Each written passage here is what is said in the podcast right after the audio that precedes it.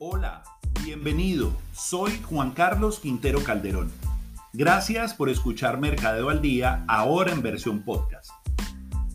Hoy te quiero compartir ¿Y el humano hasta cuándo? Artículo publicado el miércoles 7 de abril en la edición impresa del Diario de Economía y Negocios de Colombia, Portafolio.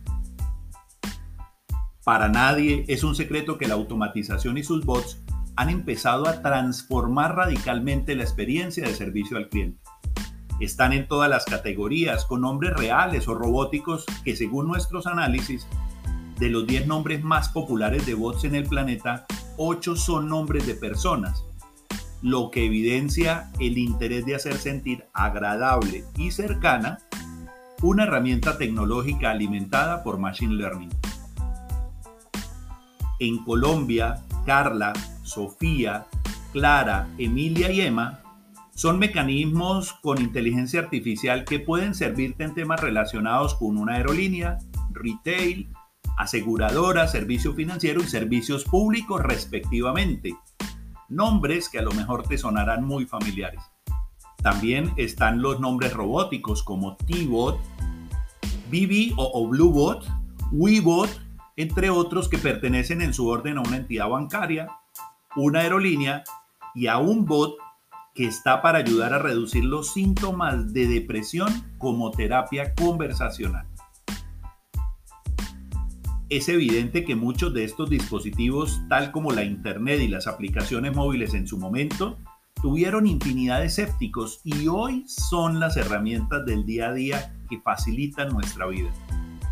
Pero todas estas herramientas cada día nos alejan del trato humano para llevarnos a protocolos predeterminados en los que si la necesidad del cliente no encaja en esos protocolos, ahí sí podremos disfrutar de la atención de un humano.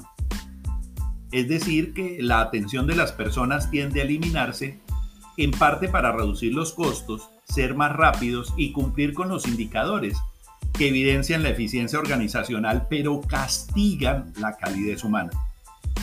Y en realidad las predicciones del Foro Económico Mundial o de libros como los de Andrés Oppenheimer o Mark Vidal dan la señal de que en los próximos años el 50% de los trabajos operativos que existe desaparecerá.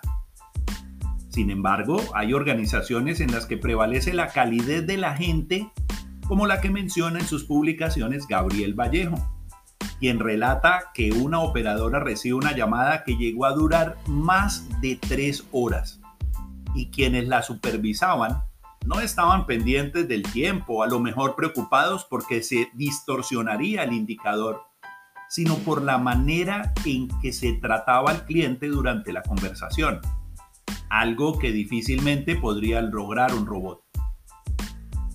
Así que es hora de poner en una balanza las prioridades de la organización y si una operadora telefónica será desplazada, también lo pueden llegar a ser los profesores, que fácilmente serán reemplazados por un avatar que bien programado podrá dar una clase y cumplir con los exigentes horarios. Pero como me dijo en alguna oportunidad un estudiante, profesor, ¿usted nos va a enseñar algo que no podamos encontrar en Google o en YouTube? Por eso la experiencia, la calidez y especialmente la humanidad será la que nos hagan diferentes a las marcas del futuro. Y en tu empresa, ¿qué prevalecerá? ¿Cumplir con el indicador del cuadro de mando integral o hacer feliz a tu cliente?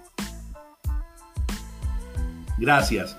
Gracias por regalarte este tiempo para escuchar Mercadeo al Día. Si consideras que esta publicación puede ser de utilidad, compártela y crezcamos juntos esta comunidad que sueña con mejorar la experiencia de servicio del cliente y el liderazgo en las organizaciones del planeta. Ahí nos vemos. ¡Chao!